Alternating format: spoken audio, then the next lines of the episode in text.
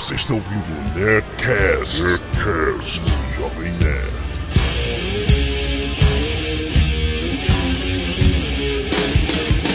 Landa, landa, landa, nerds! Aqui é Alexandre Antônio, Jovem Nerd, Homem de Ferro, me introduziu aos quadrinhos. Aqui é Carlos Voltor e eu só bebo Black Label. Aqui é Vinícius Schiavini e eu sou lenha pura. Aqui é Guilherme Briggs e Tony Stark também pega mulher usando coelhinho bossa nova. Aqui é a Zagal e eu quero saber se tem algum escrotizou no filme do Homem de Ferro. Ah, infelizmente não foi dessa vez. Muito bem, estamos aqui nessa semana com um assunto mega nerd. Nós vamos falar de Homem de Ferro, rapaz! As origens dos quadrinhos, falar do filme também. Nós temos uma surpresa para vocês, nerds. Quem está aqui? Guilherme Briggs! Voltou! Maior sucesso Nerdcast 94 com Guilherme Briggs. Este diretor de dublagem, dublador, tradutor, é aquela parada toda que você já sabe. É mentira! Guilherme Briggs é diretor de dublagem do Homem de Ferro, rapaz. Foi ele que fez esta bagunça e nós vamos falar também do filme. Ele vai contar as histórias dos bastidores, como é que foi a dublagem, as loucuras, as traduções. Então vamos falar de Homem de Ferro. Para os e-mails. Canelada.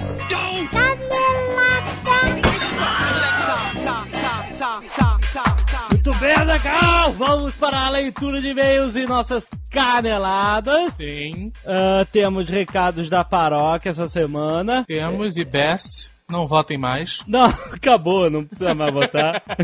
Muito obrigado. Muito obrigado a todos os netos que votaram. É, vamos ver o que vai acontecer, né? Agora é só esperar. Nerd Store, Azaghal, a loja do Jovem Nerd, ela existe. Você sabe, Jovem Nerd, que agora eu estou me empolgando Hã? e vou começar a fazer mais produtos sem ser camisetas. Ah, é verdade, você comentou comigo. Eu vou fazer produtos nerds para casa, olha isso. Sensacional, olha isso, o que podemos esperar disso? e mais, vamos aproveitar esse Nerdcast, Azaghal, que vai ter muito rock and roll, e vamos falar de um mega produto, cara, que tá na Store, que é a capa 3D do Metallica. Da Caraca, McFarlane essas capas Toys. 3D da McFarlane são fodásticas, cara. Como é que é? É a capa do CD Master of Puppets. Exato. E ela é em 3D, ela, ela é como se fosse uma escultura, né? Que você vai colocar É na sua foda. mesa pra enfeitar e o cacete. É muito maneiro, aproveita, cara. A gente só tem uma no estoque. Não, acabou tudo. Quem levar, levou, maluco. Acabou depois. Então aproveita aí a sua loucura por Metallica e faça valer na nerdstore.com.br. Gostaríamos de agradecer o mega desenho da galera do Nerdcast feito pelo Dr. Gui. Ele mandou pra gente, tá aí no link do post. Adoramos. fica- Tem toda a galera do Nerdcast. Tenta adivinhar aí quem é quem no link, no post desse episódio tem o link pra você ver o desenho. Muito maneiro. Obrigado, Dr. Gui. Tem também a Rafaela Fonte, a galera da comunidade Jovem Nerd no Orkut.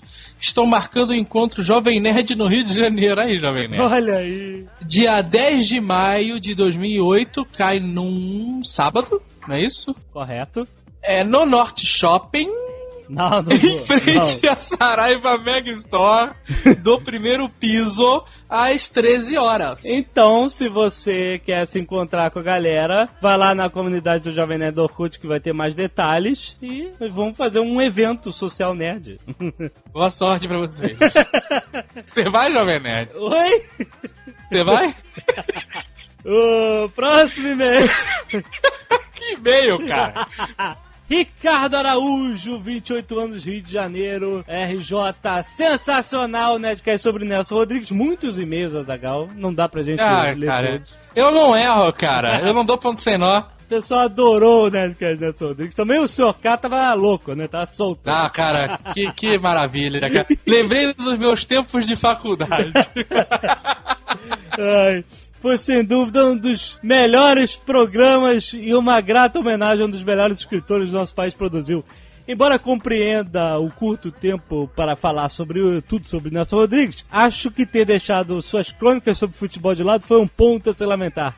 Independente dele torcer pro Fluminense, eu acho que as crônicas futebolísticas merecem ser citadas sempre. Aliás, Não, ó- não. Não, é um saco. Futebol é uma merda foda, cara. O JP, que ia participar desse Nerdcast no final, não pôde, coitado. Ele disse que, Coitado. que ele tava lendo as crônicas fute- futebolísticas do, do Nelson Rodrigues e achava muito bom. E aí ele falou aqui da, da poesia dele, que na- no dia da inauguração do Paraíso houve um fla-flu de portões É. abertos escorria gente pelas paredes. Que merda, cara. Fraco, que- fraco. Não, mas pra quem gosta de futebol é, é ótimo, cara. É assim. Ele termina pedindo um Nerdcast Battlestar Galactica, ele não é o único, está na fila. Quando está na quarta temporada e acho que vai acabar na quarta temporada, a gente espera acabar e a gente fala né, da série como um todo. Vai acabar, sério, já? É, a série é uma história fechada, tem que ter um final, senão não é que nem Lost, sabe? Então, Diego, vulgo Frank Castle, descobriu o Nerdcast através da comunidade Blade Runner Brasil do Orkut. Olha aí, jovem. olha aí. Baixei, ouvi e gostei. É legal ouvir em áudio, pois dá proximidade maior e é bom saber que existem mais de nós pelo Brasil afora. O que, que ele quis dizer com isso? É, fãs de Blade Runner? Nerds, né? Não Sei sei. Idiotas, talvez? E também vocês indiretamente estão me ajudando. Pois tem uma doença fodida chamada ceratocone, que geralmente só se resolve, quando resolve, com o transplante de córnea. Meu Deus. Uso lentes rígidas, com elas até enxergo relativamente bem. Mas sem as lentes não enxergo porra nenhuma. Só vejo vultos e não posso nem sair de casa. Ou seja, não dá para ler, não dá para assistir nada, não dá para jogar um game. Não dá nem para saber a classificação indicativa de um programa de televisão, né? É verdade. Aí ele diz que todo dia tem que tirar a lente depois do trabalho porque não pode usá-la direto. Caso contrário, ele pode ter uma úlcera no olho. Eu não sabia que isso existia. ah, meu Deus. E aí ele diz o seguinte: o que ele pode fazer sem as lentes? Dormir, fazer uns exercícios físicos e agora ele pode ouvir o Nerdcast, jovem nerd. Olha só, muito bom. Descobriu o Nerdcast o Diego, né, cara? Ele falou, agradeceu e falou que acabou a monotonia dele sem quando ele não está usando a lente. Eu achei muito maneiro o e-mail dele, cara. Cara, que você melhore. Com certeza, e escute bastante Nerdcast enquanto isso. Exato. Certo, muito bom. Henrique, Brasília, Distrito Federal, vocês ouviram falar do podcast Código Livre, edição 61? Não, calma aí. Ah. Ouviram falar do podcast Código Livre? É uma sacanagem, né? Não, não, não, não, desculpe. Errado. Tô maluco. Você. Tô inventando coisa. Porra, o podcast é famoso, cara. Vocês ouviram o podcast Código Livre edição 68 em que a Bia Cruz participa? Ela vai dar um kit pra alguém que mora no Acre se essa pessoa mandar um cartão postal de lá carimbado pelo correio acriano. Azaghal. Olha só, cara, estão se apoderando da nossa conspiração. Desafio da Bia Cruz. Será que alguém vai mandar? Inclusive, os outros participantes do podcast perguntaram de onde ela tirou essa história e ela falou que o Nerdcast que começou com isso. A teoria está se difundindo. ó. Na verdade, o Nerdcast não começou com isso. Essa teoria já existe, é antiga, né? Só que o Tucano... Ela veio pra nós exatamente através do Tucano. É, o Tucano reativou com força total este conhecimento que passava desapercebido. É, e estou ansioso para saber se alguém vai mandar o postal. Então tá aqui divulgado. Se você está no Acre, mande o postal para a Bia Kunze, vai lá no Código Livre, você vai ganhar um kit, sei lá o que, que ele não falou o que. Kit daqueles que é escova de dente, creme dental e touca de banho, sabe qual é? Você sabe que a Bia Cruz é dentista, né? O kit deve ser esse mesmo que eu falei. É verdade. Claybon, Niterói, Rio de Janeiro. Não sei se vocês vão ler o meu e-mail em algum Nerdcast, mas tenho uma certa posição na Assembleia de Deus e gostaria de preservar meu anonimato. Então, please, usem o nickname Claybon, ok? Caraca, cara. Será que o, só. o Nerdcast está banido na Assembleia de Deus, alguma coisa assim? Por que, que ele Não não, sei, pode eu falar sei o o nome? seguinte, o cara que tem uma certa posição na Assembleia de Deus É. deve ser, no mínimo, diácono, Você acha? eu acho. Mas eu tô apostando que ele é pastor, cara. Olha. Agora, um pastor que é conhecido pela alcunha de Claybon, nunca se sabe. Sou um pastor nerd de 43 anos, aficionado por Star Wars. Fui na estreia do primeiro filme em 77 no Cine América, na Praça Sans Penha, na primeira sessão. Olha aí, Praça Sans Pena. Virou igreja. Virou, toma. Virou. Assembleia, será? Não, não. super fã do universo DC, tinha uma revista número 1 um do Superman e um Batman, até o filho dele achar, né? Acabou a revista.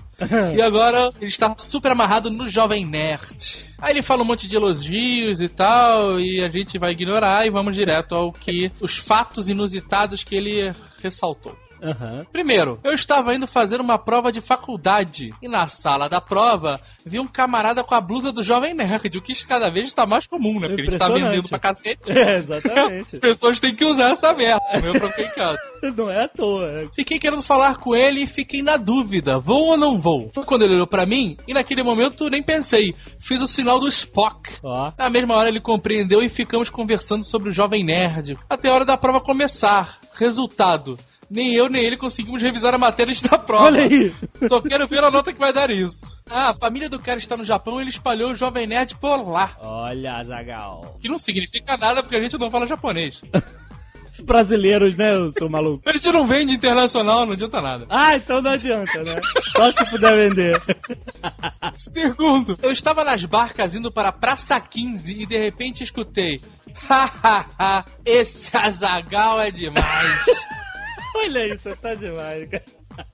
Imediatamente comecei a procurar o nerd que tinha falado isso. Quando eu consegui ver através da multidão, não acreditei. Um casal de senhores muito bem arrumados. Olha só! Não, não, não, não. Deviam ser advogados, eu acho. Advogado.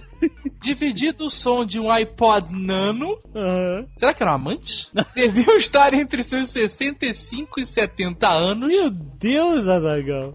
É, cara, ser, ser nerd não tem idade. Um, um abraço pro casal de advogados amantes da barca. Olha só, se vocês realmente escutam o Nerdcast, mandem um e-mail pra gente.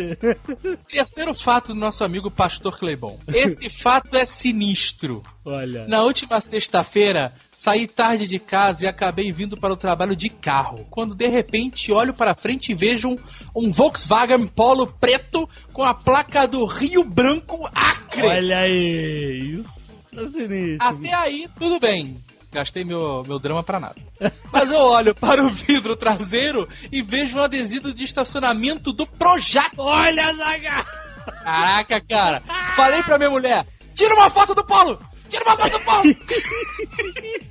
Mas ela não entendeu nada. E ao entrar na Avenida Franklin Roosevelt, ele pegou a pista da direita e eu da esquerda. E a minha mulher acabou não conseguindo tirar a foto. Ah, olha aí, mais uma que não tem Tá foto. sempre isso, até pastor com essas historinhas, cara.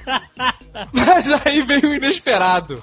O carro, Jovem Nerd, Ah. entrou no consulado americano e os guardas da entrada prestando continência, cara. Ai, que pariu, Azaghal.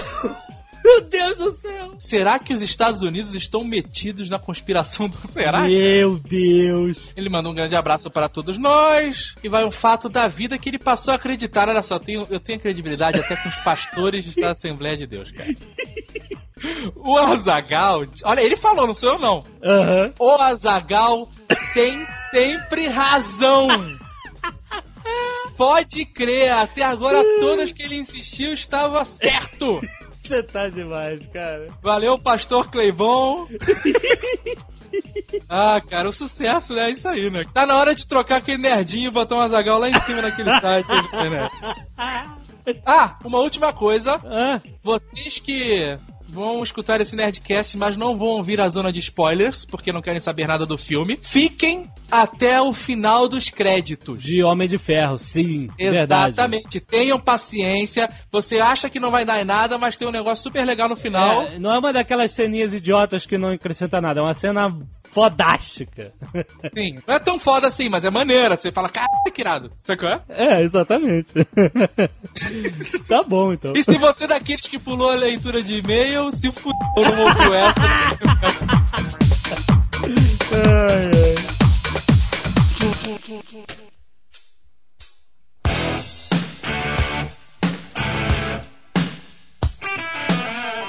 Senhor Carlos Voltor, Eu? senhor Schiavini. Opa. São nossos especialistas, né? Porque eu nunca li uma revista de Homem do Ferro, né?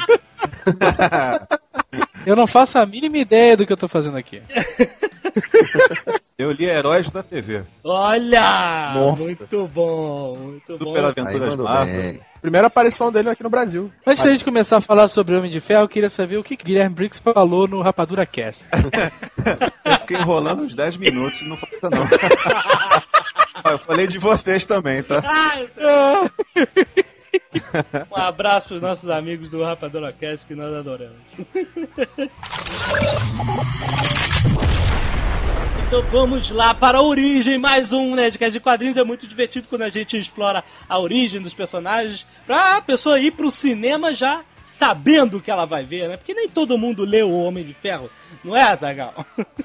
Mas eu mesmo não lendo, eu sei da história do Homem de Ferro. Ah, é? Era um robô e queria um coração.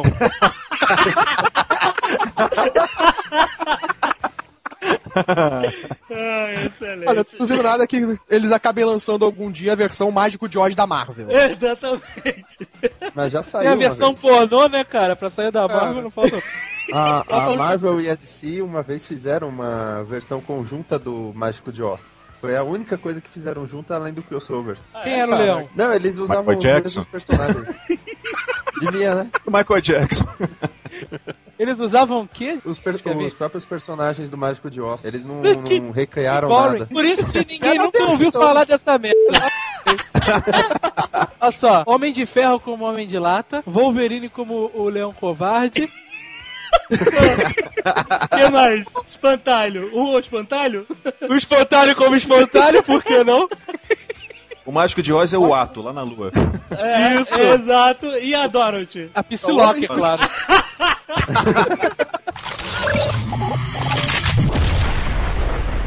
Homem de Ferro, criado por Stan Lee, quem mais, né? Stan Lee, Larry Lieber, roteiristas. Que é o irmão do Stan Lee. Larry Lieber é irmão do Stan Lee? É, o nome do Stan Lee é Stanley Lieber. Olha aí, rapaz, parabéns. só.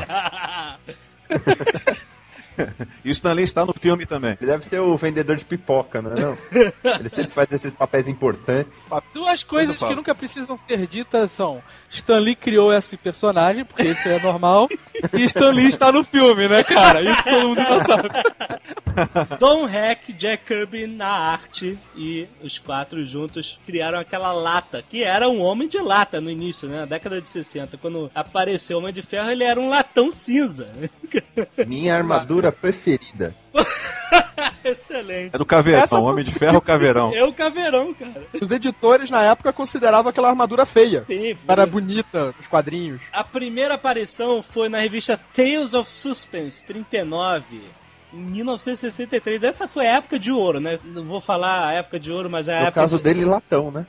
É, Essa foi a época que o Stan Lee enlouqueceu, né? Saiu tudo, né? 61, 62, Nossa. 63, todos os heróis, Thor, X-Men, Hulk, Quarteto Fantástico, essa galera toda. E a capa, né, era aquela coisa bem 60s, né? Eles não tinham problemas pessoais e tal. Então a capa tá lá, o Homem de Ferro, aquele latão dizendo: ele vive, ele anda, ele conquista! a ideia que ele tinha era criar um herói que era um homem de negócio. O cara era rico, glamouroso, boa. conquistador de mulheres. E essa ideia, né, de ser rico, glamouroso, conquistador, alguém teve uns 25 anos antes, né? Tem algum outro herói aí que segue esse perfil, não segue? Só que a ideia da personalidade dele veio do Howard Hughes. Exatamente. O milionário Howard Hughes, pra quem viu o filme O Aviador, do Horrível. Scorsese. Como é que é? É horrível. Ô, filminho ruim. O cara era cineasta, aviador, inventor, comedor, era tudo. Excêntrico, sabe? Se é pobre é maluco, se é rico é excêntrico. É o que o Homem de Ferro versão Ultimate fala uma vez. Ah, é? Chamam ele de maluco, aí ele fala: Eu pensei que os meus trilhões me fizessem excêntrico. Exatamente. e ele veio, cara, como um herói anticomunista, né? Nessa época, por que não, né? ah, todos eles, né, de certa forma. É, não, os quadrinhos sempre refletem, né, muito a realidade política da época, né? Você vê, né, com o Capitão América nascendo, né? Guerra, aquele sentimento patriótico e tudo, né? Então vem aí os heróis anticomunistas na década de 60 e ele combatia agentes vietnamitas, aquela coisa sombria. É a época que a guerra do Vietnã Vietnã ainda não estava marginalizada, não tinha ficado virado coisa Exato. Então ele era um cara que vendia armas, né? Como você falou, cara. pro exército americano. Porque o Tony Stark, ele, ele era um industrialista, né? Um gênio. Ele era um inventor. Ele é classificado na, na Marvel como, acho que uma- dentro da Marvel, é uma das cinco mentes mais inteligentes da, da Marvel, do universo Marvel. Que é o que? Reed Richards. Peter. O Hank Pym, que é o jaqueta O- amarela dos Vingadores. David- o, o Hulk, né? O, o é, David o Banner. David Banner. Bruce Banner, é. E deve David ser- que David Banner na Psylocke. série, seus malucos. De Bruce Banner. Que eu vi o filme outro dia. É, atrapalha, atrapalha. Então concatena as Peter ideias, de Parker, verdade. Peter Parker é uma mente compreendida. O cara inventou o maior adesivo de moléculas instáveis do mundo, que é a teia. Se ele tivesse panteteado isso, cara, que ela tá milionário. Aliás, sabe que era essa ideia de ser anticomunista começou com Homem-Aranha, mas não pegou muito bem com ele, né? Porque Ah. logo na primeira edição ele enfrenta o Camaleão, que era o comunista, Ah, né? sim. Era o, sou- o espião. E aí não pegou muito bem. O Steve Dicto até brigou com o Stan Lee, aí o Stan Lee criou o Homem de Ferro. Aí fala, ah, vai se ferrar, criei um só pra isso agora. Aí você pensa, porra, o que, que é o Homem de Ferro? O que, que o rico, cara rico, glamouroso, vai vestir aquela armadura? Tem uma explicação. Tony É. Stark estava na guerra do Vietnã. É, ele foi lá pra demonstrar um novo equipamento bélico que ele tinha inventado. Aí ele sofre um ataque de um líder comunista chamado Wang Chu. Mas ele se fere numa armadilha, não é? Um negócio assim? É, esse pelotão Sofre sofre esse uma- ataque que ele acaba sendo ferido, né? Ele recebe um estilhaço no coração. Misteriosamente ele continua vivo. É porque, cara, no universo dos quadrinhos, esse negócio de morte É relativa. é uma coisa muito relativa. Esse negócio de ser, ser envenenado por coisas radioativas e levar um estilhaço no coração. Isso não significa morte na Marvel, né, cara? Exato. Significa que você vai ser um ser super poderoso. Aí ele recebe esse estilhaço no coração, tipo, descobre que se remover o estilhaço ele morre. Na verdade ele tava morrendo. Aí os que capturaram ele falam, olha, constrói pra gente uma arma capaz de nos ajudar a destruir os americanos e a gente deixa alguém vir aí tratar de você, senão tu vai morrer. Aham. Aí ele encontra na prisão, nessa prisão vietnamita, um outro cientista vietnamita que estava preso, trabalhando pros comunistas preso. O Yin Sen. Isso, Yin Sen. E esse cara ajuda ele a construir a armadura. Aquela primeira armadura de metal bizarra, a Mac One, ele constrói Peraí, ele fica andando com o estilhaço no peito cravado. É, ele faz exatamente. A armadura é o que ajuda a manter ele vivo por causa disso. Como por causa assim, desse estilhaço. Ah, ele constrói a armadura pra fazer um dispositivo de energia que mantém o coração dele funcionando pra não sofrer os danos de- do estilhaço no coração. É, exato. Cara, por que, É que ele não basicamente- tem coração biônico, cara? Porque ali ele só tinha material acústico. acústico. Ele tava num acampamento Vietcong nos anos 60. Não tinha Ah, fazer uma armadura gigante que emite energia e deixa o coração funcionando? Dá. Exato, muito negócio mais do- fácil. Coração negócio- biônico não funciona. É. Só do só estilhaço, depois. a invenção dele é pra segurar pro estilhaço não passear no corpo dele inteiro. Então ele fica lá numa É, região protegida ali. É uma Peraí, repressão. peraí. Ele fez uma armadura inteira. Eu amarrava com, com fita crepe e não saía do lugar também, cara. Até esse momento ele tá com um pedaço de metal cravado no peito, é isso? Isso. Vários metais, vários metais. E, e aí fez uma armadura pra segurar os metais. É, é tipo um. E pra sair do cativeiro. Ela cria ficava quase um marca-passo cativeiro. que permitia que o coração dele continuasse funcionando. É, mas a ideia é que ele queria fugir também, entendeu? Não, porque os caras disseram que ó, você vai fazer o que a gente quer, vai fazer a arma aqui, mas o Tony percebeu que ele ia morrer também. Pô, ele ia fazer e os caras iam pá, dar um tiro na cabeça dele, entendeu? Então ele, pô, Ah. então eu vou sair daqui. Vou criar uma armadura, então. Aí ele fez uma arma, conseguiu fugir, Olha. mas aí o, o outro cientista acaba morrendo, ele resolve se vingar. Ele, ah, É, na verdade, o outro cientista morre protegendo ele no final. Isso. Tipo, Peraí, a- peraí, olha só. os caras. Tinha ninguém pra ficar tomando conta dele enquanto ele faz a arma? Olha, a gente vai deixar você nesse laboratório com um monte de equipamentos e quando eu voltar eu quero essa arma pronta. Porra, cara, nunca assistiram Esquadrão Classe A? Exatamente. Você entendeu? Eles eram comunistas Vietcongs nos anos 60, escritos nos Estados Unidos. Tu acha que eles eram seja, inteligentes? burros. Exatamente, com certeza. Eles estavam comendo criancinhas lá de fora. Bom, né? exatamente. Mas aí ele sai, se vinga e mata todo mundo, né? Certo? Mata o general, mata a galera toda. Destrói tudo, explode todo mundo. Ganha a guerra. Ah, vocês querem um dado, querem um dado nerd aqui? Olha só. Ele fala De assim, quantos lados? De quantos lados?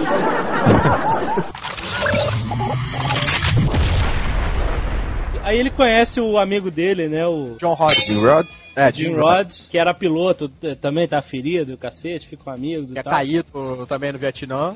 Exato. Mesma E- Ficou amigo época. do hospital de- dos veteranos? né? Não, ele salva, na verdade, ele, o James Rhodes. Ele salva o cara. Quem é o John Quem Locke? salva quem? O Tony Stark salva o Rhodes, o Jim Rhodes. Vou falar em Joe Locke, vocês viram Lost Pô, ontem, peraí, cara. Opa, não pode não, ainda não vê. Puta que pariu, Puta cara. que pariu. agora e vai ver e a gente volta depois. É o padre brasileiro que caiu na ilha, é isso? Ah, é verdade. É pra lá que ele foi, cara, com Se certeza. deu bem. Cara, se, se eu sou algum, algum militar de alta patente da aeronáutica ou da marinha e falam pra mim, um padre se amarrou nos balões e se perdeu. Eu viro e falo, foda-se. O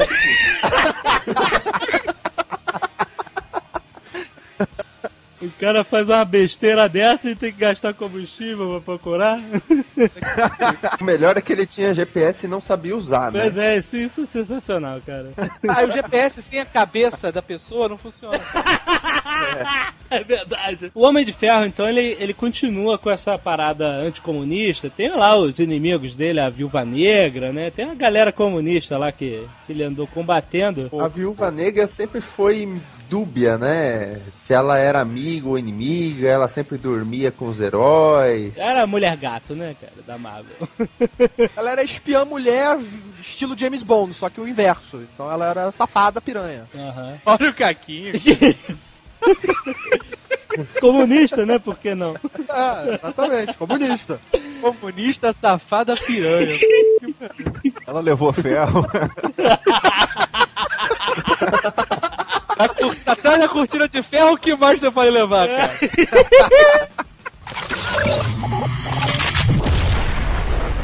O Homem de Ferro ficou vi- sendo visto no universo Marvel, né, como um guarda-costas, né, do Tony Stark. É- Era essa a postura pública dele, né? Aliás, Não, é Tony muito Stark- interessante. No- nos Vingadores, o Gavião Arqueiro, principalmente, sempre fica pra ele: é, você protege os interesses capitalistas, seu guarda-costazinho de merda.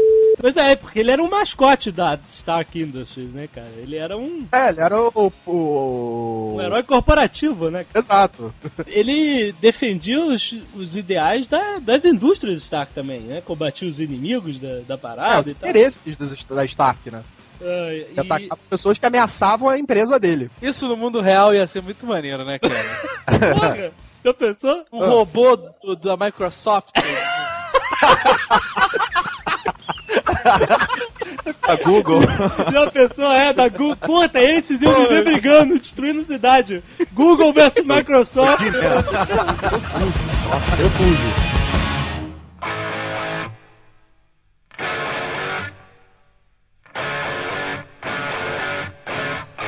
Então, com aquele aumento da oposição contra a guerra do Vietnã nos Estados Unidos, a postura anticomunista do Homem de Ferro começou a ser abrandada, sabe? É, ele diminui bastante. Até chega a contestar o negócio dele vender arma pro exército americano. É, ele começa, né, questionar os ideais políticos dele. essa- Os quadrinhos, né, na verdade, tem que ser vendidos, né, cara? Se tiver fazendo um negócio muito underground, ninguém compra e pronto. Então por isso que o herói sempre vai mudando de acordo com, né, a situação da Com o que sociedade. acontece no mundo real.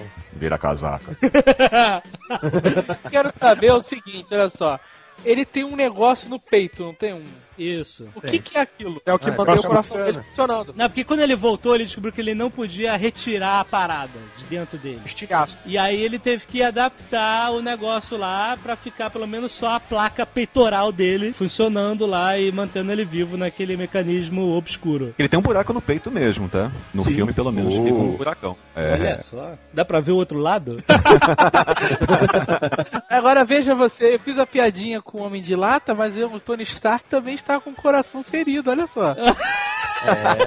Ó, Mas você acha que o. o, o eu não tô falando não, criativo? cara. Verdade. O que eu quero saber é o seguinte, eu tô incomodando com essa parada aí. Ele tem. Peraí, ele, ele explodiu uma bomba, vários estilhaços cravaram no peito dele, Isso. certo? Certo. Isso. Aí ele criou uma armadura que tinham vários arames que seguravam os estilhaços pra sair do Os quadrinhos é um pouco diferente. É um estilhaço de granada e funcionava como marca-passo que mantinha o coração dele funcionando apesar do estilhaço. Quem escreveu essa história não faz a mínima ideia de como funciona o marca-passo, né? Não, É o Stanley. Azagal, Porra. Azagal, na verdade, o mecanismo é o seguinte: são aquelas mãozinhas assim, com aqueles três risquinhos do Mickey Mouse, sabe aquele? Exato, aquelas luvinhas brancas. do professor Pardal, sabe? Exato. Mas são pequenininhos. Aí ele fugiu, matou o Vietcong, se vingou, salvou o amigo. recarrega a armadura no helicóptero ou no avião que tinha caído. Não, não, ele recarrega no Dr. Manhattan, que ele encontra lá também. É verdade. Aí ele volta pra casa, ele vai tirar a armadura e vê, que, e vê que o coração vai parar e volta de novo, é isso? É, descobre que não pode Vai. tirar a parada do peito. É, aí provavelmente ele, deve, ele vai em médico, ele vai no. É, pra- isso que eu queria saber, ele procurou algum médico ele acabou... Não existe essas coisas de médico no universo Marvel, cara. Você tá maluco? Não ligou pro Bruce Banner, nada. Não ligou pra ninguém. Ele tava bêbado, sério, falando sério. Provavelmente. Aí ele botou aquele negocinho brilhoso no peito, é isso? Depois que, né, começa a acontecer essas coisas, começa a vir um outro lado do Homem de Ferro, o lado mais sombrio, ver o negócio do alcoolismo e tal, que eles começam a trabalhar mais na personalidade do herói, em vez de ser aquela coisa mais DC, que é só o herói de peito estufado que contra é o seus caminho que inimigos. o Stan Lee levou pra todos os personagens que ele criou, que é o- o, Exatamente. personagem trágico. Que é a grande diferença da Marvel com a DC, né? Que os personagens da Marvel são mais humanos, né? Eles têm mais problemas humanos do que os da DC, que são mais super-heroes. né? Acho que eles têm mais tragédias pessoais do que os da DC. E, na verdade, o Homem de Ferro não pode ter o peito estufado porque tá cheio de estilhaço, né? Mas sabe que esse negócio, do- esse problema do, do álcool, ele só surge porque depois de um tempo a história do coração ficou batida, porque na realidade já haviam criado o transplante, já, já era uma coisa até meio popular. E aí Então, acontece o que foi- o Azaghal falou. colocam nele um coração artificial. Ah, e aí finalmente, ele da armadura. Mas, Azagal, Azagal, pior do que o negócio no peito são os dois mamilos, né? da armadura clássica, o mamilo bem lá em cima, né? pra que, que serve aqueles dois negocinhos aqui, dois pitoquinhos? Pra que... É justamente onde Serve. recarrega a bateria, cara. Ah, ah, é verdade, é verdade. É engraçado você parar nessas coisas de tecnologia de quadrinhos, né? Por exemplo, o cara tinha tecnologia pra fazer uma armadura sinistríssima, ultra poderosa, E justinha. mas só pôde colocar o marca-passo quando ele foi inventado no mundo real, entendeu? As tecnologias ultra sinistras de guerra, né? Sempre existem com mais antecedência nos quadrinhos e as tecnologias de medicina, essas coisas e tal, vão aparecer depois só. E a armadura dele era male- maleável, né? Ele ligava ela, o negócio, aí ficava dura, não era? Hã? Era? Era mole? Partes dela que eram maleáveis. Tipo, a, As juntas, Ah. né, porra? é, a parte dourada da armadura, ela era maleável. Ah, Não, Ah, não. Não. Então não é armadura. Falou tudo. Ela, era, ela é maleável ao ponto até o momento que ele coloca, e ela vira rígida. Opa! Porra, porra. Legal. Rapaziada. O detalhe da armadura ter virado vermelha e dourada foi porque os editores da Marvel na época não gostavam daquela coisa chapada, é, cinza da armadura. Eles falavam, tá muito feio, tá muito. Homem de lata, né? É, tá muito escuro, tem como dar uma cor, melhorar, e eu estaria. Dá. Aí fez a dourada e vermelha. Excepcional, né? Os heróis têm que ser coloridos, né, cara? Afinal. Aí ele virou El Hombre de Ferro.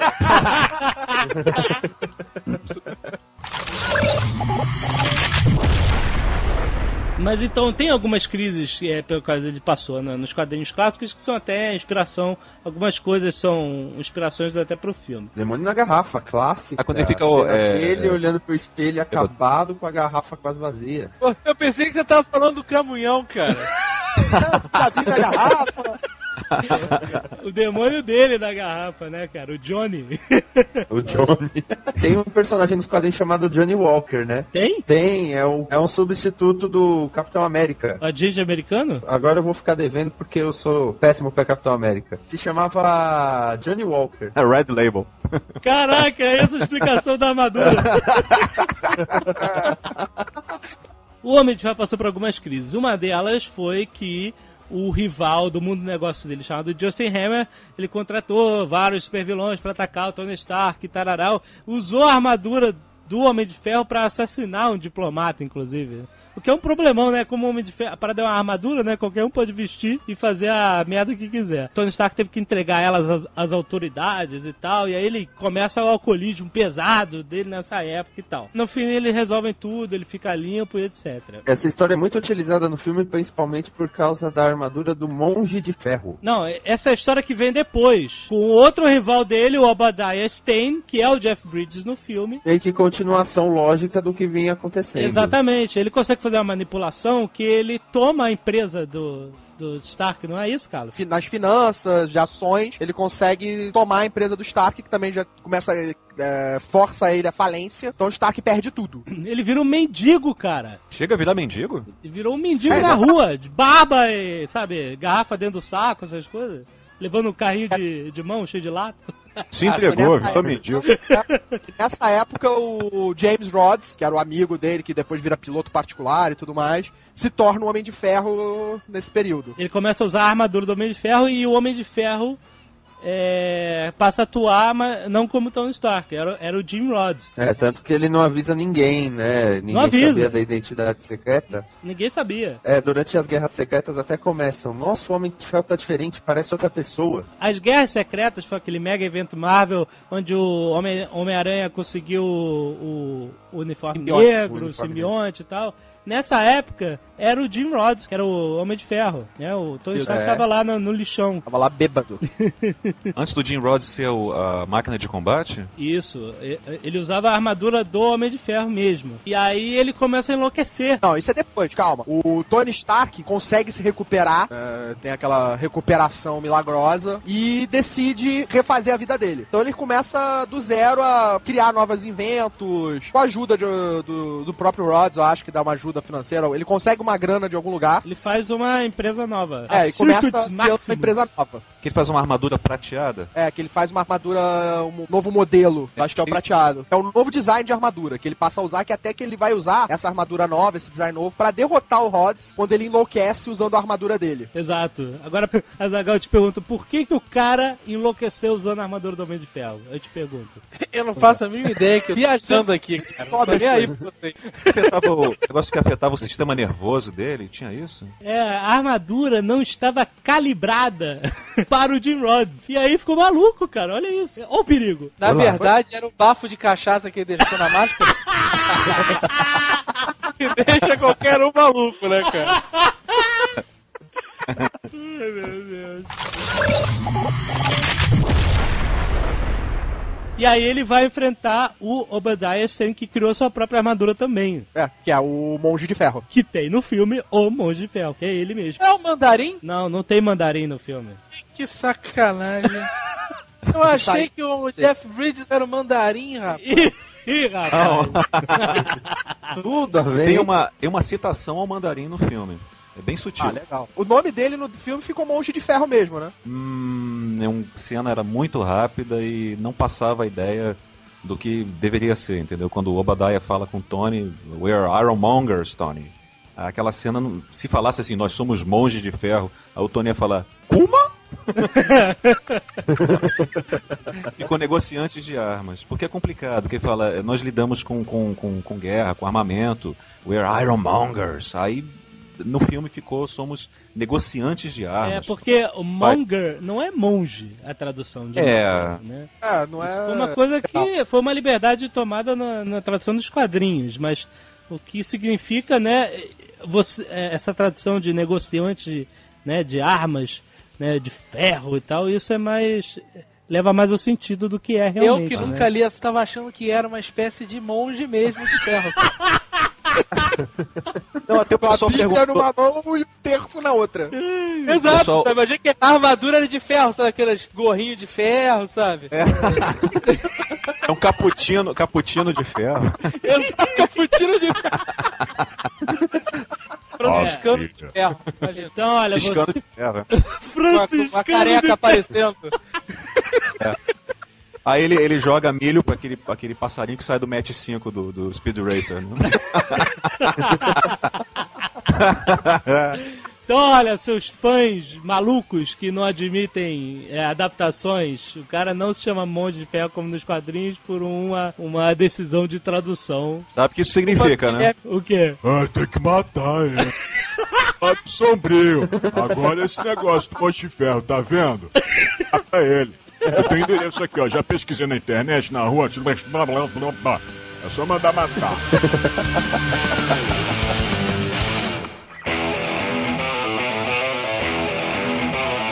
Isso é uma parte que eu gostaria de falar. Isso é uma parte muito legal que eu fico puto até hoje com a DC por causa disso. Tony Stark toma um tiro nas, na- nas costas e fica paraplégico. Beleza. Foi antes de ter, terem tornado o Batman paraplégico. Aí, beleza. Ele passa, fez uma armadura legal, a armadura torna, faz com que ele volte a andar. Ah, porra, se ele fez uma armadura pro coração, pra André é moleto. Beleza. Há pouco tempo Eu, se depois... fosse o Tony Stark, nem andava, ia flutuar o tempo inteiro. ele já fez alguma armadura pra substituir o fígado dele? Aí eles criam a solução perfeita pra ele não ficar mais paraplégico, que é um microchip. Um chip Ora, que bola. restaurou a coluna dele. Restaurou as ligações nervosas da coluna. Beleza, tecnologia pra caramba, alienígena pra caramba, beleza, eles têm a tecnologia que reconstrói isso. No Batman aconteceu a mesma coisa, quebraram a coluna dele, passa meses numa cadeira de rodas, enquanto um outro cara usa uma armadura pra lutar como Batman. Era uma escrotidão total. Eu odiava essa época, eu odiei. Porra, Também. que loucura. E aí, como é que eles resolvem o problema pra fazer o Batman andar de novo? Uma Milagre. médica com poderes místicos vai lá e cura ele, e depois vira uma criança. Ela não vira uma criança, ela fica com a idade mental de uma criança. Isso prova o quê? Que o Caquinho é um homem sem fé nenhuma.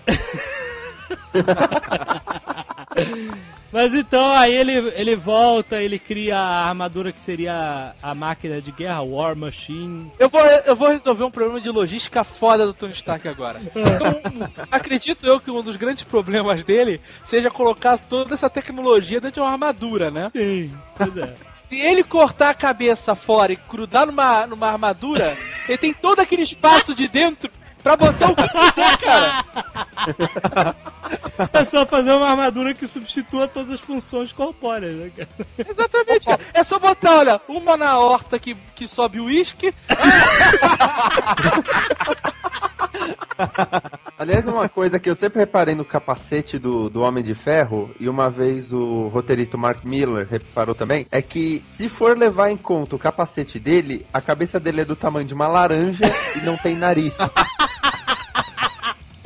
Ah, é verdade.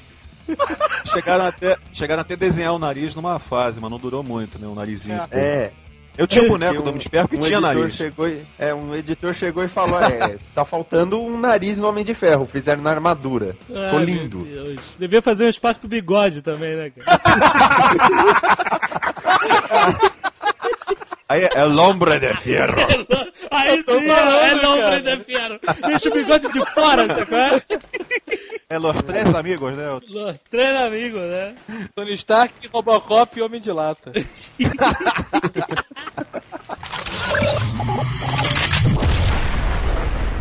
Nos anos 90, que tava falando, teve uma série animada do Homem de Ferro que na, na onda do Homem-Aranha, o Hulk teve uma, mas era um negocinho horrível. Era. Nessa época, Nossa. a do Homem-Aranha saiu boa. O resto que Do veio depois o resto é. foi um lixo. Aí- Tipo, teve o Paqueto, teve uma do, do Homem de Ferro, teve a do Hulk, todas elas foram um lixo. Antes disso tinha aquela da Ana Barbera que só mexia a, A boca. clássica.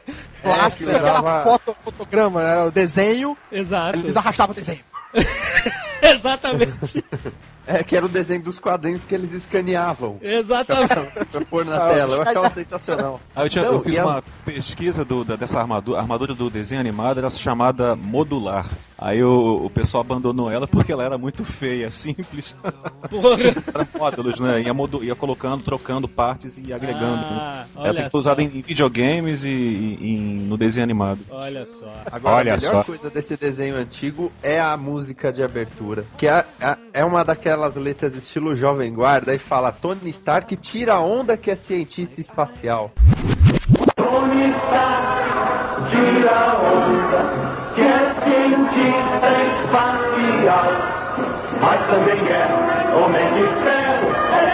Atômico, genial, dura armadura, homem de ferro, é pura, homem de ferro.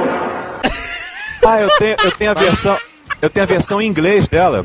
Olha só, eu até escrevi aqui que é Tony Stark tira onda, que é cientista espacial, mas também é homem de ferro, elétrico, atômico, genial, da armadura, homem de ferro, é lenha de ferro. Agora olha a versão em inglês, tá? Pra fazer uma versão em inglês pros americanos. Tony Stark, remove the wave. That he is a space scientist, but he's also is Iron Man, electric, atomic, genius, hard armor, Iron Man, pure log, é lenha pura. Ar- Eu acho que fica interessante. Sensacional. Sensacional. Aí, depois desse desenho dos anos 90, graças a Deus não tentaram mais nada com ele. Aliás, tentam muito pouco. A Marvel em animação anda meio receosa com isso, né? O Homem de Ferro, ele nunca foi um, um mega herói como o Homem-Aranha, a força que o Homem-Aranha tinha, a força que o X-Men tinha, né? Me corrija se eu estiver errado. É, não, não vende tanto. Ele não tinha tanta popularidade assim do que. Ele apare- Eu acho que ele aparecia mais nos Vingadores do que nas revistas. Ele era, ele era um Vingador, ele não tinha, acho que ele tinha a revista dele, mas ele, o principal parte dele era dentro dos Vingadores. Exatamente. Qual ele foi um dos criadores, ele foi um dos fundadores dos Vingadores. É, Atualmente é que ele tem uma participação muito maior nas revistas da Marvel. Que ele virou até secretário. Civil. É, por causa da Guerra Civil. Ele virou secretário de defesa. Virou uma opção de coisa dentro do militar, virou diretor da Shield. Chegou É, a ser ele diretor da Shield? Caramba. Chegou a ser Ele diretor agora da é o diretor da E Shield. ainda é agora. Então. O Homem de Ferro era tipo alguns atores, tipo James Woods, que quando é ator coadjuvante arrebenta se a principal é uma meta. Por aí. Talvez. Legal. Nos Vingadores ele tinha o Thor e o Capitão América juntos. Os três juntos eram invencíveis. Agora ele tinha história que empolgava, tinha história que não. Nos anos 90 teve pouquíssima coisa. Aham. As histórias mais legais eram dos Vingadores, é isso. É, tanto que nos anos 90 eles tentaram revitalizar com uma saga que em inglês chamada The Crossing, eu não sei nem o nome do Brasil, em que ele vira vilão, ele mata um monte de Vingadores e de associados. Que isso? E eles buscam o Tony Stark adolescente do passado, dão uma armadura pra ele e os dois se enfrentam. Olha! Cara, os anos 90 foi um desastre mesmo nos quadrinhos, né, cara? É, graças a Deus apagaram isso depois. Apagaram o que foi a realidade alternativa, alguma coisa assim? Não, eles ignoram mesmo. Agno... Excelente, né? Eu fico imaginando uma propaganda tipo de político, né? Para escritor do Homem de Ferro, Alan Moore, vote! Matar pro Alan Moore, não. Pelo Bill amor de Deus. Gates, Alan Moore. Ele criou também uma sociedade secreta na Marvel chamada Illuminati, que tava, eh, apareceu, surgiu atualmente. Que é Oh. ele, o Reed Richards, o Namor, o Doutor Estranho, o Raio Negro, O Raio Negro e o Xavier. Xavier. Olha, o Illuminati, é isso mesmo? É, Illuminati. Illuminati. Nazi? E que eles, esse grupo, foi responsável Peraí, peraí. Tá bem. Sacanagem. Illuminati? O, o Illuminati? Illuminati. O famoso Illuminati? Illuminati Anjos e Demônios, é isso? Exato, né? E Não, que eles foram responsáveis por uma quantidade enorme de eventos com vilões e heróis da Marvel de sempre, desde o início. São os maçons dos, dos heróis. Exatamente. Exatamente. Por aí. Falar nessa coisa de, de herói fazer grupinho e tarará, a gente não pode deixar de citar a Guerra Civil, que foi recente, o grande sucesso de vendas da Marvel. Tudo que aconteceu em guerras secretas, nessas guerras, nessa, nessa, nessa guerra, na guerra civil, pode ser anulado completamente agora. Sério? Na próxima saga. É, a guerra dos Screws. Se escrutizaram. escrutizaram, né? Exato. Todo mundo que morreu na guerra civil pode ser um Screw. Olha Pode só. Ah, eu vou te falar. É por isso que eu não leio mais nada, cara. É. Sabe que isso me lembra? Isso me lembra pegadinha do malandro. Exatamente. Falando, cara, você lê a parada, às vezes se empolga, mas nada é pra sempre, nada dura. Aí Ai, chega de repente alguém. Ah! Pegadinha de malandro! Não, se fufu, Tá de bubu! o Capitão América dia- morto, passar hoje no jornal. Spoiler da Guerra Civil, é isso? Porra, peraí, peraí. Passou no Jornal Nacional. Ah, é? A morte do Capitão América. Como é que é o William Bonner anunciando a morte do Capitão América?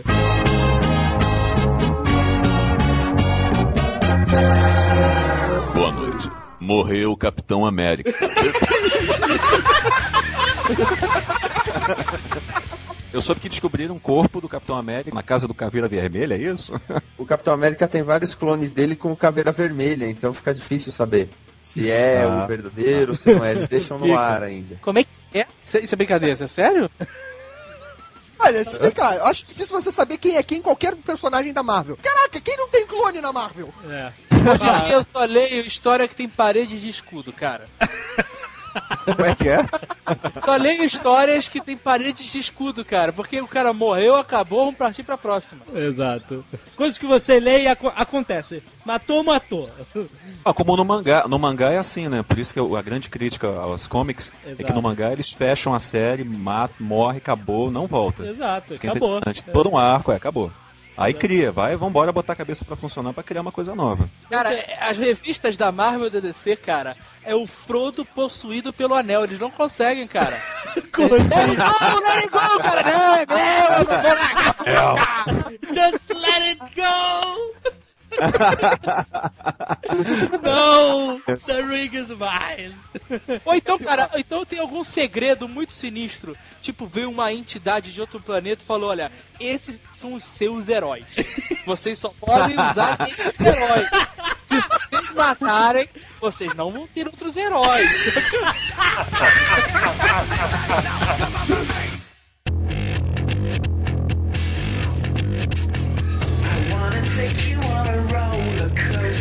Muito bem, atenção para você que ainda não viu Homem de Ferro, esteja avisado que nós vamos entrar na zona de spoiler!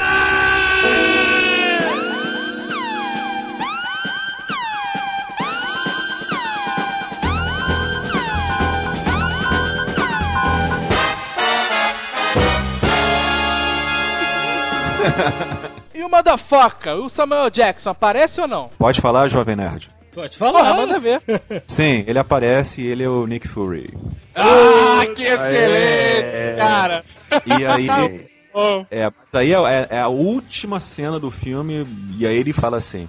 Deixa eu abrir o script aqui. Ah, que ótimo. Ah, ah, é, que ótimo. que meigo. Não, ele, tu falou ele isso fala do assim- Rafa Duracast, não? Não, não, não. não, Chupa não. essa!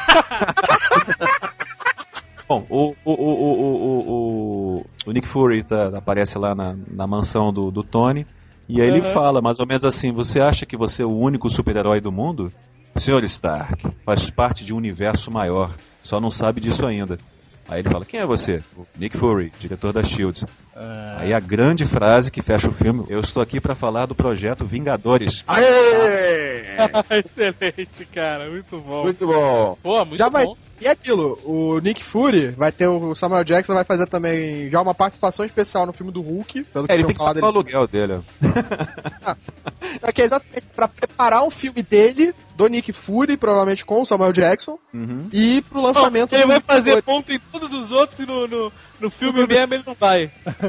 Não o, sei, Nick, mas- o Nick Fury é um daqueles personagens que eu te falei, cara. Ele como coadjuvante é foda. Agora ele principal não funciona, é uma merda. é, também a gente. Ah, a série mensal dele era boa. Ah, aquela pra adulto, que, que tinha um monte de prostitutas peladas em volta dele lá no apartamento. Agora ele fala motherfucker em algum momento. Ah, nem, nem tem serpente no avião. né? Mas olha, eles estão preparando, né? Que eles têm, têm um filme do, já em andamento do, do Capitão América, tem o Hulk, né? Eles vão fazer, vão montar a equipe dos Vingadores, com certeza. Se der tudo certo, se o Hulk der certo também, se o Capitão América der certo também. Até por causa desse projeto dos Vingadores é que a DC acelerou o projeto dela da Liga da Justiça. É, exatamente. Eu acho que, que, que é legal, que, que a tecnologia também de, de efeito especial, né? De 3D, de tudo, vai melhorando com o tempo. O Jovem Nerd já falou isso uma vez. E eu vou roubar pra mim, então vai- na edição vai aparecer eu falando assim. Eu já disse uma vez que os efeitos especiais já não importa, a gente sabe que vai ser bom. O importante é o roteiro, né, cara? Exatamente. Ah, sim. Mas é, é o que você sente no Homem de Ferro, cara. Você sente isso no filme do Homem de Ferro, que é o carisma do Robert Downey Jr., os personagens, o Jim Rhodes, que é muito simpático, a Pepper, o Obadiah funciona com, com que o, o, o Jeff Bridges é muito carismático também. Então você, você esquece, você vai curtindo, entendeu, o filme, e quando aparece o Homem de Ferro é um bônus, você fica, porra, legal, bacana, mas não- por incrível que pareça, o Homem de Ferro é, o que mais me, me, me agradou no filme foi o próprio Tony Stark, que eu achei um barato. E o roteiro é legal, entendeu? é bem arma- amarradinho, a- a- as cenas são, são legais, não tem barriga o filme, assim, não fica aquela coisa, ah, ih, agora tá chato. Então ganha do filme da, da. Electra. Porra. e... Não, ganha, claro que Qualquer ganha, ganha, um de- ganha ganha do do quarteto. Peraí, peraí, peraí. Quem é que não ganha do filme da Electra? Qual é o motoqueiro fantasma? O motoqueiro fantasma que me irrita muito, eu e minha esposa Fran, é aquele negócio dele ficar apontando. Ele aponta, quem é você? Aí aponta, fica parado como se fosse uma, uma- um desenho do Sol Buscema, né? Aquele desenho da Marvel, assim, ele apontando assim. Aí quando ele vira o, o, o motoqueiro, aí de novo. Pô, pelo amor de Deus. Mas eu sempre falei que o filme desse Motoqueiro Fantasma ia ser um saco, porque o personagem é chato pra caralho. Porque não tem É só vingança, vingança, vingança. É só isso. O cara fica remoendo as coisas e o Caquinho não deixa eu falar! Se eu tivesse Porra! Você, Carlos! Seria E aí vai cair sobre você agora! Não dá pra estar controlando a ligação.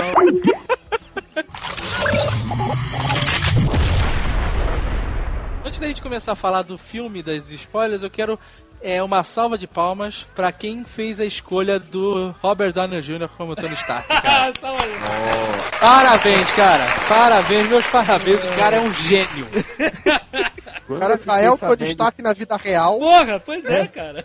Quando eu fiquei sabendo que era o Downey Jr., eu pronto, pra que roteiro? Pega a vida do homem, É. bota uma armadura, faz filme. Não, ele é mó gente Ah, boa, foi? até em entrevista ele falou, ele falou isso mesmo, ele disse que não, não tem problema nenhum, foi, era viciado, tinha problema com álcool, com drogas e acho que me identifico com o Tony também nisso. Ele é muito legal, o, o- o Robert Downey Jr. parece uma pessoa bem simples, bem tranquila, sabe que fez besteira, né, e agora tá, tá na dele, né, tá querendo... Puta ator, cara. Tive problemas com álcool e com drogas e infelizmente nunca consegui uma armadura daquelas, né? É, Só faltou a armadura. é, se tivesse, poxa, não existia mais a Terra.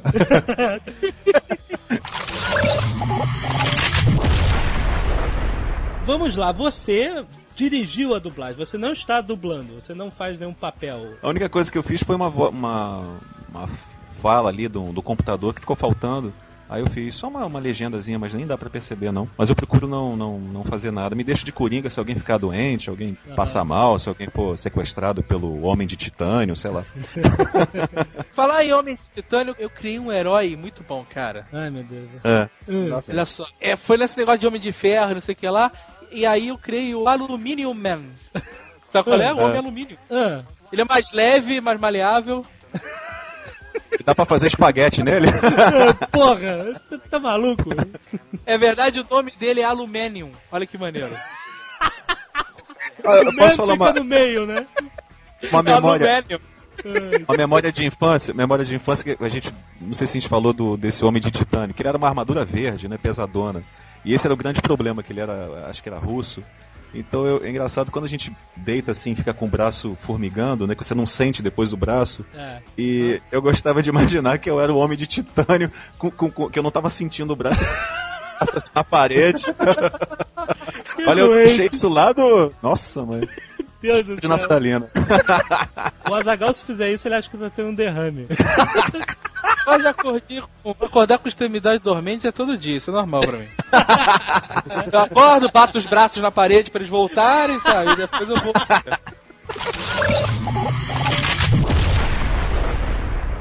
Guilherme, eu tenho uma curiosidade. Você tá lá vivendo a sua vida, na sua casa, vai no supermercado, compra pão. E aí, como é que você vira diretor de dublagem de um filme que tá chegando aí? Como é que acontece isso? Alguém te liga e é isso? É o seguinte, bom, é, eu comecei a dirigir e tudo e fui fazendo, é, melhorando, fui me, me aprimorando, tentando me aprimorar. E aí a- os clientes já começam a saber qual o nome de, de- dos diretores. Aham. E como eu fiz o Transform, o primeiro filme da Paramount que eu fiz foi o Transformers, aí a- o pessoal da Paramount aqui no Brasil gostou, curtiu e falou, ah, coloca o Guilherme pra fazer o, o Homem de Ferro, que eu acho que vai ficar legal. Mas vem de um dia pro outro. Você não se candidata, eu quero ser diretor Não. desse filme. Ah, não, assim, candidato, não se diz no, de, pra, pra, pra dirigir o filme ou pra ser diretor? Não, pra, pra dirigir o, o filme. Vai chegar o Homem de Ferro. Eu gostaria de Não, me não. candidatar para dirigir. ou Não. Não, não é assim. Não, Eles que escolhem. Não, chega o filme, né? Quer dizer, che- vou, vou- vou contar a história de como é que chega o Homem de Ferro lá na, na Delarte, como é que chegou.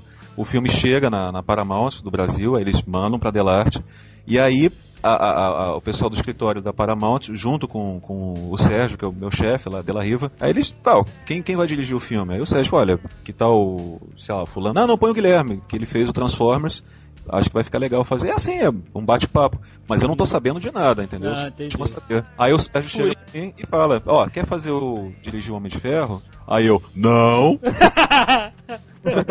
Essa- aí você vê, Jovem Nerd, a importância do networking. O networking, exatamente. Porque se ele fosse um cara escroto, nego, ah, que o Guilherme. Não, ele- filha da puta escroto, deixa pra lá, foda o networking que nós carinhosamente chamamos de I know people, né, cara? Mas olha, se por exemplo, se eu tivesse ocupado, tivesse enrolado, ele, ele não ia passar pra mim. Falar, ó, o Guilherme tá com outro filme aí, Aham, não dá, passa pra outro diretor, entendeu? Porque não- não é- também não é assim.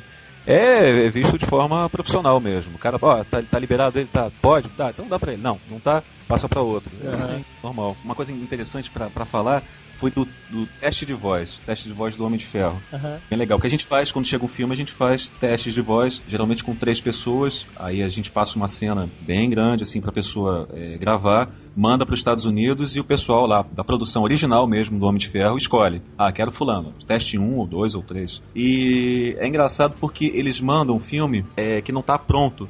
Que é, um, é divertidíssimo, né? Que o filme você vê os efeitos especiais, ainda cruz, você Ah, vê tá. é, diretor falando, corta, é, essas coisas. Sempre vem assim, já vem cru mesmo. Vem, vem bem cru. Aí é, é- é preliminar 1, preliminar 2, 3, 4. O filme vai vem em várias é, fases. Vem incompleto, vai, vai- ele vai sendo é tipo um quebra-cabeça que vai sendo montado aos poucos. É, mas na, na parte do teste, como a gente fez os testes na, na- com o filme incompleto, é, tinha uns efeitos sonoros assim um pouco altos. E tava lá o Obadiah, o teste do Obadiah, ele tá com o Tony preso, assim, um, um negócio lá, e aí ele tá mexendo no mecanismo, entendeu? pra tirar o negócio lá do peito do Tony, né? Só que quando ele tá manipulando aquele negócio, é, ele tá assim, a gente, a gente tomou um susto no estúdio, porque ele fala assim, é, Tony, essa tecnologia que você tem. Pá!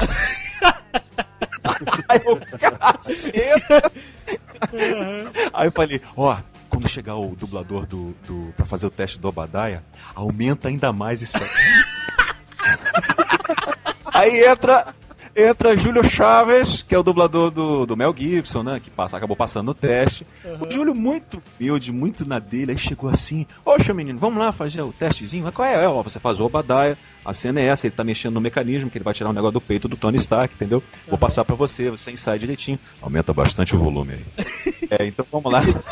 aí tá lá. Well, Tony, this is a masterpiece. o Júlio quase caiu no chão. Então é isso, o filme vem cru, entendeu? Ele vem com umas. é, alguns áudios é, claramente dublados. Engraçado que o cara tá falando assim normalmente e de repente a, a voz dele fica assim, entendeu? Meio de estúdio, depois volta normal. É que eu já tô acostumado, mas quem vê o filme, se vocês fossem lá no estúdio, vocês iam falar, nossa, que, que horrível. Ah, Ah, mas é igual o Nerdcast sem edição, cara. É uma merda foda. É verdade. Ah, a gente ri só de sacanagem, a gente não acha nada engraçado. Não, eu não, eu não rio há uns 20 Nerdcasts já. É só gravação, só ri- risada gravada.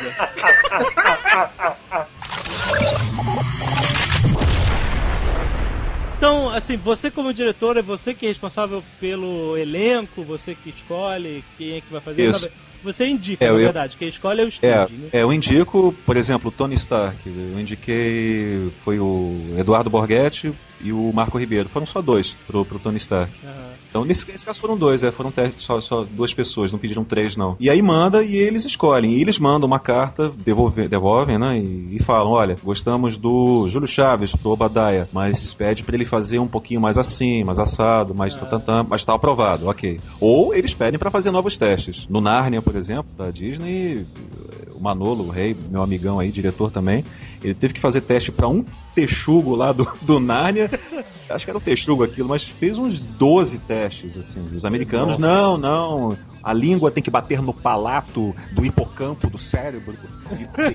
Eles começam a pirar, entendeu? Mas, mas tem, tem clientes que são, assim, mais, é, mais simples e, e confiam em você. Mas rola, às vezes, o, o cara querer, assim, um impossível. Queremos uma voz assim e tal pro personagem, senão não vamos aprovar. Quanto tempo você levou? Quanto tempo. Foi agora, foi em cima do laço, né, que você fez. Foi o quê? Dois meses atrás? É, foi, foi, foi uns dois meses, mas eu, eu tive um pouquinho mais de tempo pra fazer esse filme. Que eles mandam, às vezes, o material e querem pra ontem. Lá pro Transformers eles mandavam, mandaram um filme e assim, a gente nem tinha começado a dublar e eles mandaram um e-mail assim, e aí, a- as vozes dos, dos Transformers, dos robôs, tá pronta? Pode mandar hoje. Hã? Meu Deus. Mas olha só, isso não é só no Brasil, isso é no mundo inteiro, tá todo mundo no, como se chama, planeta estresse, né? Tá todo mundo trabalhando no filme do Homem de Ferro e querendo correr e querendo fazer com qualidade, mas ao mesmo tempo com os, os- os prazos, né, que são apertados. Em quanto tempo, mais ou menos, você consegue finalizar a dublagem toda? Homem de Ferro foram nove períodos, então nove vezes seis horas. 54 horas. É, 54 horas de gravação. Mas, assim, isso inclui ensaio ou não tem nem ensaio? Você lê uma vez e, tchum, manda ver. Não, não, não, não, não, não. Ensaio, muito ensaio. não, bom. passa a cena umas três, quatro. Primeiro eu converso com, com, com o ator. Por exemplo, uma cena com o Tony Stark. É, eu explico todo o filme pra ele, entendeu? Pro, pro Marco Ribeiro que dublou, ficou excelente. Marco, o filme é assim. Conhece o Homem de Ferro? Aí eu falo dos quadrinhos. Le, le, levo até quadrinhos pra mostrar. O personagem é assim, é assado. Você tem que fazer ele assim. Ele é bababá, bababá. Essa cena que tá acontecendo é isso. Toda a parte emocional da cena eu explico. De jeito nenhum que ele vai cair de paraquedas. Aham.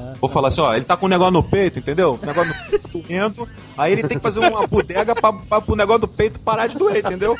Legal. E tomar um, um chute lá do. É, então tá doendo, aí vai lá, dubla. Não. Mas pior o estúdio que faz isso, né? Tem dublagem que, que o pessoal faz isso, mas de jeito nenhum. Aí depois ele ensaiar umas três, quatro vezes, a gente grava. Deixa ele solto, ele vai fazendo, repete. Marco, faz mais assim, ó, nessa parte, faz um pouquinho mais desse jeito. Aí, beleza.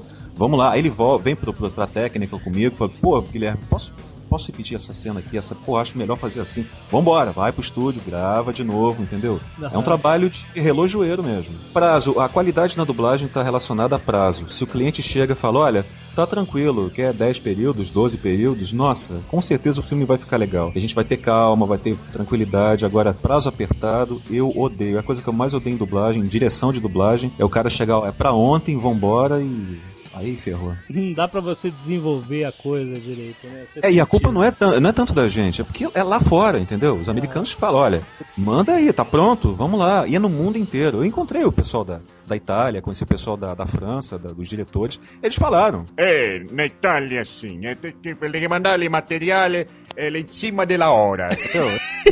Mais ou menos assim.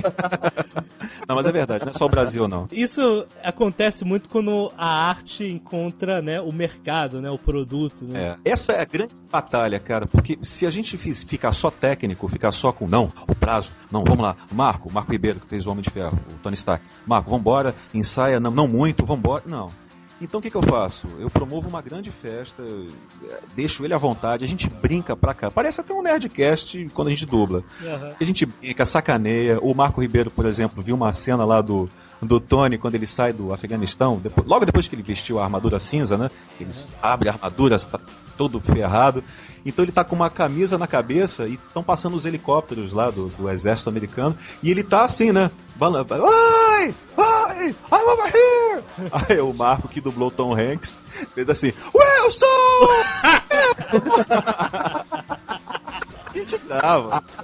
Faz quick time disso, guarda, ri pra caramba. Ah, Pepe, você tá com a mão limpa? Então dá uma pegadinha aqui. Quanto é que você conseguiu aloprar em adaptação aí pra versão brasileira? Porque o pessoal é muito bom. O Marco Ribeiro é o dublador do Jim Carrey, né? Então ele é muito inteligente, muito criativo, então sempre tem ideia legal. E eu também sou meio maluco, então. Tem uma cena, por exemplo, que eu contei até pra você, Alexandre. O Tony tá lá na- na- no laboratório lá dele, lá na, na, na mansão dele, e a Pepper tá lá em cima, né? Então ele toca o interfone, aí ele, Pepper, beleza, tudo bem aí? Aí ela, oi Tony, tudo bem. Pepper, você tá com a mão limpa? Não, eu quero que você faça um servicinho aí, você tá com a mão limpa, lavou a mão. Dá, dá uma descidinha aqui, tem um servicinho pra você. Aí você, que, que, que vai acontecer? Será um episódio de Nip Tuck? Aí ela vai lá pra ajudar a trocar um negócio lá do peito dele, que ele tem que trocar. E é uma das cenas mais divertidas do filme, que ela tem que trocar o, o a- o negócio do peito do Tony Stark. No original ele fala assim, eh, How big are your hands? Aí imagina ele falando assim, Pepper, as suas mãos são grandes? Não, são de um tamanho mediano. Por- Ah, então, eh, bata palmas para, para elas ficarem inchadas e maiores, sei lá. Aí a gente adapta nesse sentido, entendeu? Teve mais alguma outra palhaçada, alguma coisa que você conseguiu trazer para um termos de linguagem bem brasileira e tal? Tem uma, tem uma sequenciazinha, não sei se eles vão aproveitar, que ah, o Obadiah fica, Tony, me conta, o que, que você tá arrumando? Tony, eu vou descer contigo lá pra ver o que, que você tá fazendo, porque ele tá fazendo já armadura, né? Aí ele, Tony, deixa eu ir lá. Aí eu- a gente fez assim com o Marco Ribeiro. Ah, não?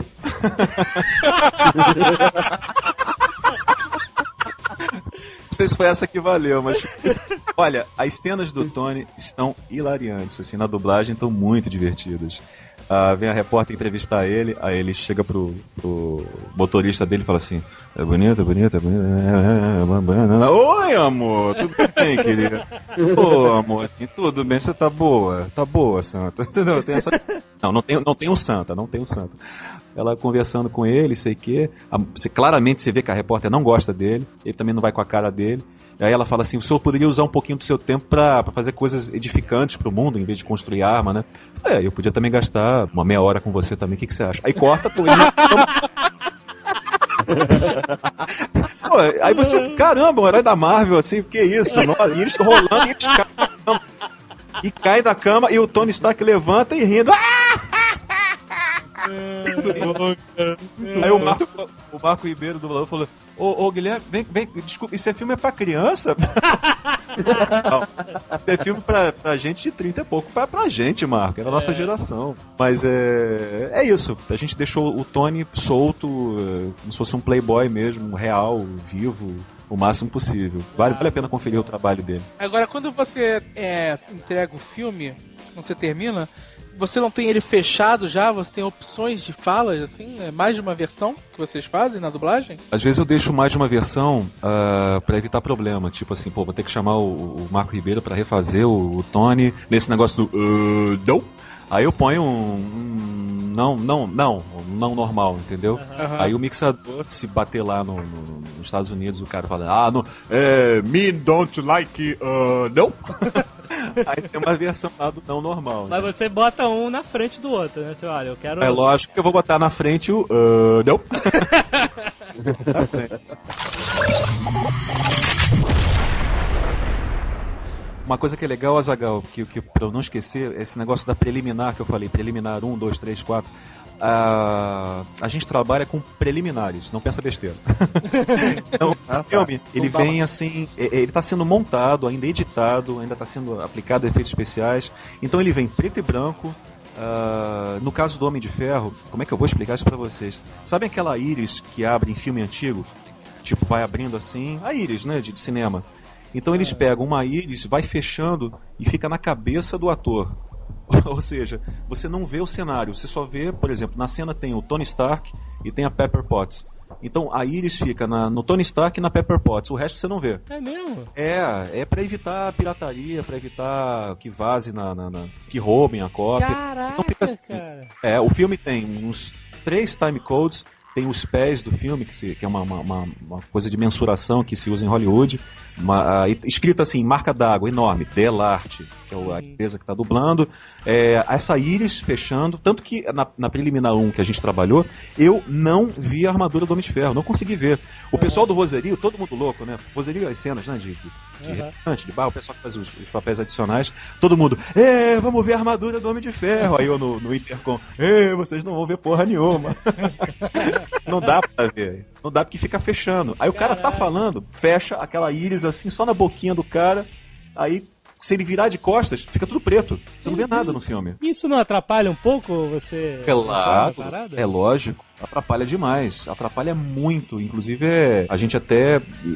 Eu falei com o meu chefe, falei, pô, eh, vamos escrever um- uma carta. Ele falou, não, pode escrever. Escreve- escrevemos uma carta, mandamos lá para os Estados Unidos, falando, olha, tá complicado trabalhar nessa cópia, não tem como, porra, a emoção e tudo. Aí eles responderam, olha, no mundo inteiro está com esse problema, pedimos um pouco de paciência, a preliminar, acho que era no caso era três, está chegando, vocês vão ter um pouquinho mais, a Iris vai abrir um pouquinho mais. Caraca, olha só. É. Mas, Mas isso, é uma coisa desse filme ou outros filmes também estão fazendo? Não. Isso? Todos os filmes, todos os filmes Todos. têm isso agora. Menos esse negócio da Iris. O negócio da Iris é da em filmes da Paramount que tá acontecendo isso. O Indiana Jones, é, ele também, a mesma coisa. Eu encontrei o dublador do Indiana Jones, eu falei: "E aí, Julião? É Júlio, Júlio César. Como é que foi lá ele?" Porra, com aquela, aquela porra fechando a boca do, do, do Harrison Ford, foi foda. Caraca, que impressionante. Não vi nem o chicote, nem o chapéu, não vi nem a caveira de, de dourada, não vi Spielberg, não vi ninguém. Cara fica dublando cabeças voadoras, né, cara? É. No elenco de dubladores, é, nós tivemos uma, uma galera assim muito legal. A Silvia Guabeira, que fez a Pepper Potts. Aham. O Júlio Chaves, que fez o Obadiah, Obladi Obladá. Tivemos o Reginaldo Primo, que é um talento assim relativamente novo, que, que é um cara assim que eu sou fã já. Ele fez o Superman, no Superman Returns faz eh, Feiticeiros de Waverly Place, uma série da Disney. E é um cara assim que eu gosto muito porque ele é joga no meu time, tipo o Alexandre Moreno, Mauro Ramos, ele gosta de naturalidade, gosta de mudar o texto, não gosta de nada ah, pré-programado, entendeu? Ele pega o personagem e recria Aham. e tenta fazer o melhor possível. Então é um cara que eu tenho muita admiração, que é o Reginaldo Primo. E ele fez qual papel? O Reginaldo foi o Jim Rhodes, Ah, o, excelente. o é Rod, o Jim Rhodes. É, Rod! Time de, de primeiro escalão, né? É, e o pessoal tem muita boa vontade, entendeu? Eles são. Se você manda repetir 10, 15, 20, 30, 40, 50 vezes, eles não reclamam. Boa. Eles vão embora, vamos fazer. São humildes. É, é o principal para um, pra um ator é, é ter humildade. E é bom que se eles não reclamam, você senta o couro mesmo e manda a galera trabalhar.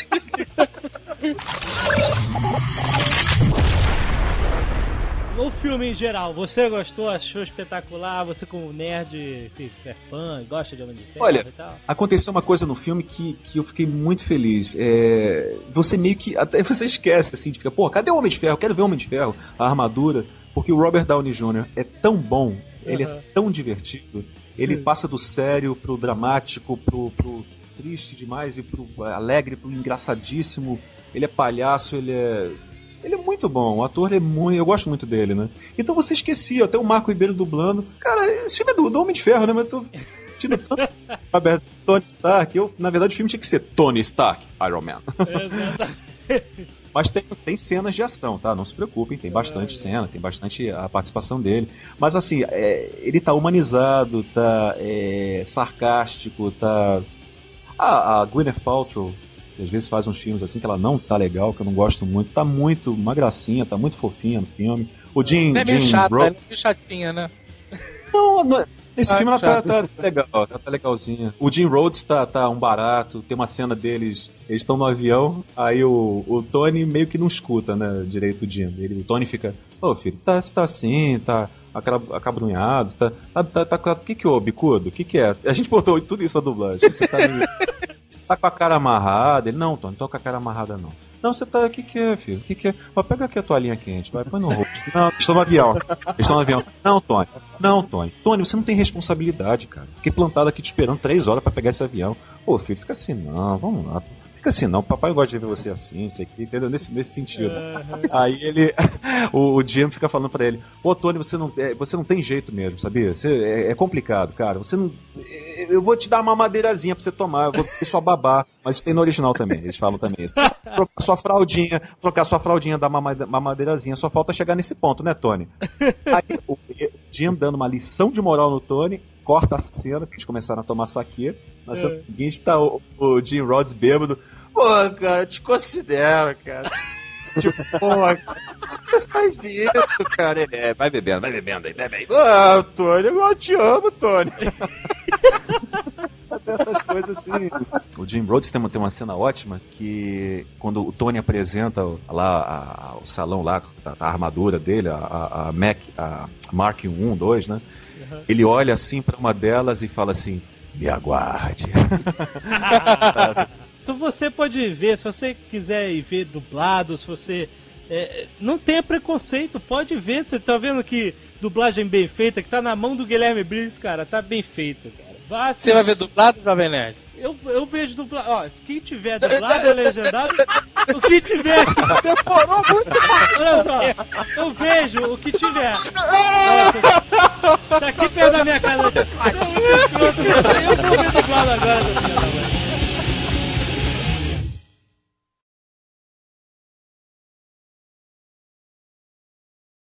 Guilherme Briggs, quando você escuta Langley, o que, que Ah. você imagina que seja? Langley. Langley. Um nome Coitado. escocês. Coitado, tá sacaneando Guilherme. Sei não. Langley, seu maluco que nunca assistiu 24 horas na vida. Não, eu nunca assisti. Pior que não. Não é uma pessoa. É uma, aonde fica a sede da CIA, porra, seu louco. Caramba, sério? Olha, cara. Primeira vez que aparece o Homem de Ferro para os militares. Ah. E aí começa todo mundo a ligar de tudo que é lado. Os caras, ah, tô ligando do FBI. Fala pro Langley. Oh, o Langley ligou. Não, peraí, sabe aquele filme do A Vida de Brian? Aham. Aham. Então, neste exato momento, eu estou me ajoelhando. Vocês podem comprar as pedras.